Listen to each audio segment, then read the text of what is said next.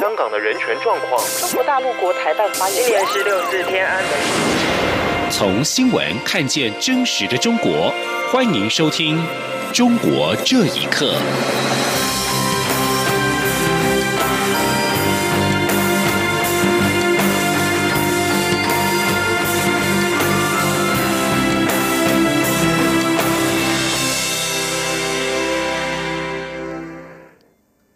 各位好，欢迎收听《中国这一刻》。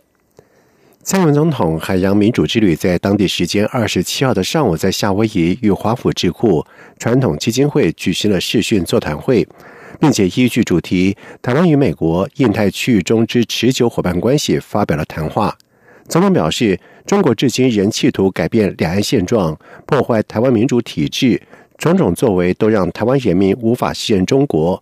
中国的举止促使台湾更有必要强化自卫以及贺阻的能力。总统强调，台湾无论在言语或行动上，都努力维持两岸关系平衡，以确保台海和平以及稳定现状。记者王兆坤的报道。蔡英文总统在与传统基金会的视讯座谈会上表示，台湾对印太地区采取的做法，着重民主、区域繁荣、集体安全等三方面。首先，在民主方面。蔡英文总统提到新形态假讯息带来的挑战，台湾站在最前线，正考验我国是否能保有自由民主，或受迫屈服于独裁主义的压力及控制。我政府承诺将更努力捍卫这份得来不易的自由，并确保我国持续作为印太区域的民主灯塔。台湾将继续成为照亮此区域最黑暗角落的一道曙光。在区域繁荣方面，总统表示。台湾将透过贸易、投资及尊重以规范为基础的经济体系，在创造区域繁荣上扮演更积极角色。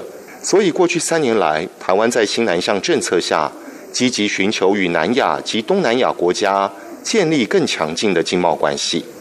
在集体安全方面，总统指出，面对来自台湾海峡对岸的巨大挑战，我政府始终坚定不移，以务实、负责任的态度应应挑战。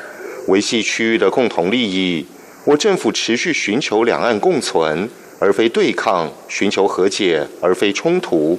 台湾无论在言语或行动上，都努力维持两岸关系平衡，以确保台海和平与稳定现状。总统说：“But despite our best intentions, China has used every opportunity to alter the status quo. They have continued to undermine our domestic.” Democratic institutions, heighten military tensions, and degrade our international space. This has led to growing distrust by the people of Taiwan, posing an underlying challenge to the future of cross-strait relations. China's actions have underscored the need for Taiwan to increase our self-defense and deterrence capabilities. 总统强调，台湾在推动民主、区域繁荣及集体安全各方面，都可做出许多贡献。我国将与所有理念相近伙伴在共享利益下持续努力与合作。台湾承诺为未来各世代确保印太区域的自由与开放。针对现场有关两岸关系现况的提问，总统在回应时说明了政府维持现状的政策不变，但这并不是件容易的事。而北京提出的一国两制台湾方案，台湾人民不会接受。我政府将全力维护台湾人的民主自由生活方式。中央广播电台记者王兆坤在夏威夷的采访报道。另外，在视讯会议上，美国联邦政员约霍表示，台湾有自己的经济体系、政府、国歌跟军队，在二十一世纪的现在，是承认台湾是国家的时候了。而蔡英文总统也在今天结束了海洋民主之旅，在晚间返抵了国门。中国当局在近期提出“一国两制”台湾方案，引起了国内政界的讨论。国防部也罕见表态，部长严德发在今天重申，“一国两制”台湾方案就是要消灭中华民国，因此国军坚决反对。且美方盟友在近期也分别在军事、外交议题上有有台作为。对此，包含了国防部跟外交部的表达高度的感谢。记者肖兆平的报道。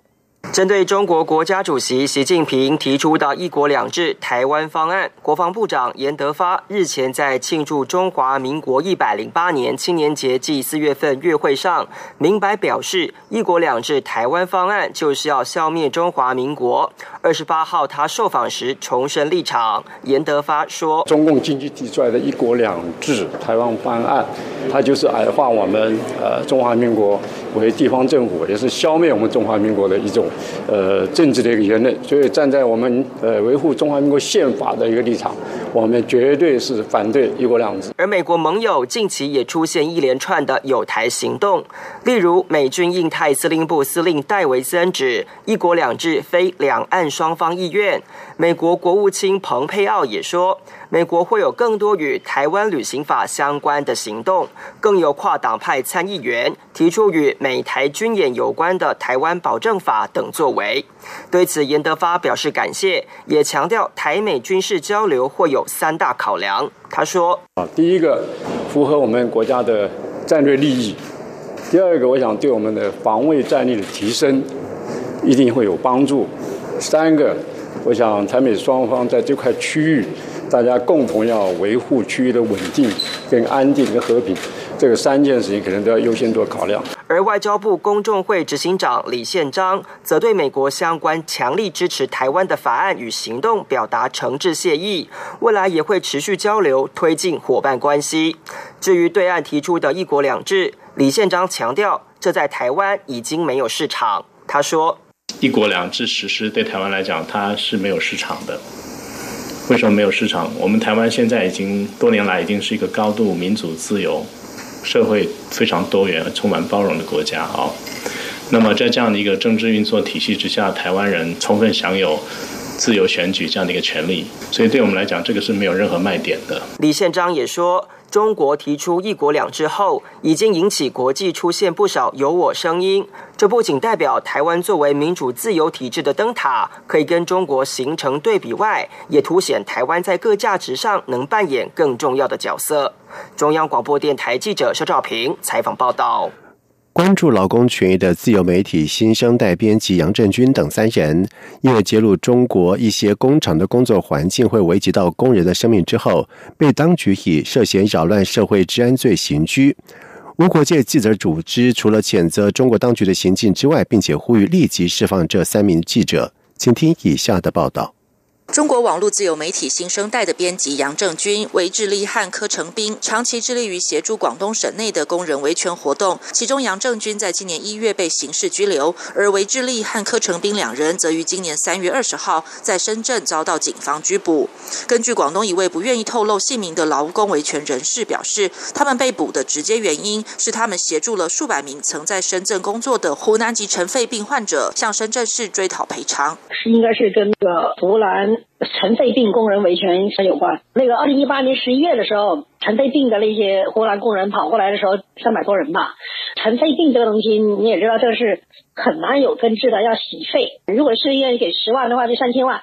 开了这个头，可能另外一个也也来了。干脆就一抓了事吧。韦志利的妻子、广州女权活动人士郑楚然表示，深圳警察告诉他，韦志利受到外国敌对势力的洗脑，从事反共和反革命活动，被以涉嫌扰乱社会治安罪刑拘，目前被关押在深圳市第二看守所。三月二十七号，总部设在法国的无国界记者发出紧急呼吁，要求国际社会关注这三名记者因协助工人维权而遭到拘捕的事件，并要求当局释放杨正军、韦志利和柯成。斌三人，无国界记者组组织东亚办事处执行长艾维昂强调，调查工厂的安全不是犯罪，而是对中国大众获取资讯的一个重要贡献。中国完全没有理由拘留他们三人。中国是关押记者人数最多的国家，目前至少有六十人身处狱中。中国在无国界记者公布的二零一八年世界新闻自由指数排行榜上，在全部一百八十个国家中排名第一百七十六。以上新闻由央广整理报道。近几年，中国各地的监狱正在进行改造扩建工程。有网络媒体就发现，从二零一三年到现在，已经有两百座的监狱进行了不同程度的扩建。世界维吾尔代表大会发言人迪里夏提就表示，由于新疆在教育营已经人满为患，以及面对国际强大的压力，中国政府有计划的将维吾尔人逐步转移到中国内陆省份，因此需要扩建监狱。请听以下的报道。美国社交平台《海风快报》根据网上的资料指出，从二零一三年起，中国各地大约有两百座监狱进行了扩建。光是从二零一八年以来，就包括湖南邵阳监狱、贵州兴义监狱以及河南洛阳监狱、哈尔滨监狱等三十四座监狱进行扩建，而且每个监狱扩建的面积少则几十万平方米，多则数百万平方米。而湖南省永州市住房跟城乡建设局的网站公开的资料也显示，当地正在对永州监狱进行二期建设。自由亚洲电台记者特别打电话查询扩建监狱的目的。它就是扩建，它就是基础设施较差，要进行一些增添。它就是把办公房移出去嘛，办公用房嘛。听说是新疆那边有些人也转到湖南这边来了啊，新疆那边羁押的在羁押的服刑的。哦，那那那个那个信息，我现在已经离开有有好好几个月了，我并不太清楚，好吧？哦，总部设在德国的世界维吾尔代表大会发言人迪里夏提表示，南疆维吾尔人聚集地区已经有大批无端被羁押者，近期被转移到新疆以外地区。迪里夏提说：“从当地反馈的信息呢，因为中国政府呢大量的将维吾尔人，包括其他的突厥民族的非法关押到这个在教集中营，人满为患，而且面临到国际社会强有力的压力。而中国政府呢，现在也正在有计划的，呃，将他们呢，呃，逐步的转移到中国的那些内陆的省份，呃，比如说从北部又往中国转大陆转的，也有从南部。”还有从东部。另外，旅居哈萨克的哈萨克族人指出，伊犁地区近期也有数十万人先后被秘密转移，去向不明。哈萨克作家海拉提表示，各地的监狱进行大规模的扩建工程，相信跟接收来自新疆在教育营内的穆斯林有关，所以要扩建。中共前一轮的监狱扩建是发生在一九九九年。当时，中共对法轮功修炼团体强力镇压后，将巨额资金投入公检法机构，大规模的新建、改建跟扩建监狱。央广新闻整理报道。美国之音中文网报道指出，中国女性人权律师王玉在二十七号的晚上，在美国驻中国大使馆外被警察带走。王宇是在中国当局大规模抓捕律师以及维权人士的“七零九”事件当中被捕的其中一名维权律师。中国维权人士唐志顺目击了警方检查王宇身份证和将他带走的过程。唐志顺表示，警察在美国使馆旁边的执法车外查身份证。王宇要求警方说明查验身份证的法律依据，对方表示，根据警察法第九条，双方发生了争执之后，王宇被拖上执法车，被上了手铐之后，遭到警察用警车带走。而报道引述知情人士表示，王宇当时准备参加美国使馆所举办的一场公开的讲座，讲座内容是利用法律打击家庭暴力。同时，根据报道指出，王宇被带到美国大使馆附近的北京市朝阳区麦子店派出所。流亡美国的二十九岁的维吾尔族女子米娜是新疆拘禁营的幸存者。她在二十六号在美国国务院的办公大楼，她向国务卿蓬佩奥等多名政府官员讲述了自己在拘禁营当中遭受的折磨跟虐待。米娜表示，她在中国三次被捕，遭受酷刑，和几十名女性一道关在狭小的牢房，期间目睹了九人死亡。最令她心碎的是，在她被关押期间，她的一个年幼的儿子在当局的监管之下离奇的死亡。米娜的眼泪和她家人破惨痛的经历让人很动容，却进一步惹恼了中国当局。中方表示，米娜的指控是不符合事实的谎言，但是 CNN 等国际媒体坚持对此事的报道。在二十七号，米娜通过电话对美国之音表示，她并非一开始就有勇气站出来。刚到美国的时候，她依然生活在巨大的恐惧阴影当中。而半年前，米娜在美国政府的帮助之下来到了华府市郊定居。她说：“现在她不是为自己而活。”米纳说，二十六号美国官员的会谈增强了他对于改善中国境内维吾尔人处境的信心。蓬佩奥则是表示，将来会承诺美国会为结束中国打压伊斯兰教和其他宗教提供支援。以上这节中国这一刻，谢谢收听。这里是。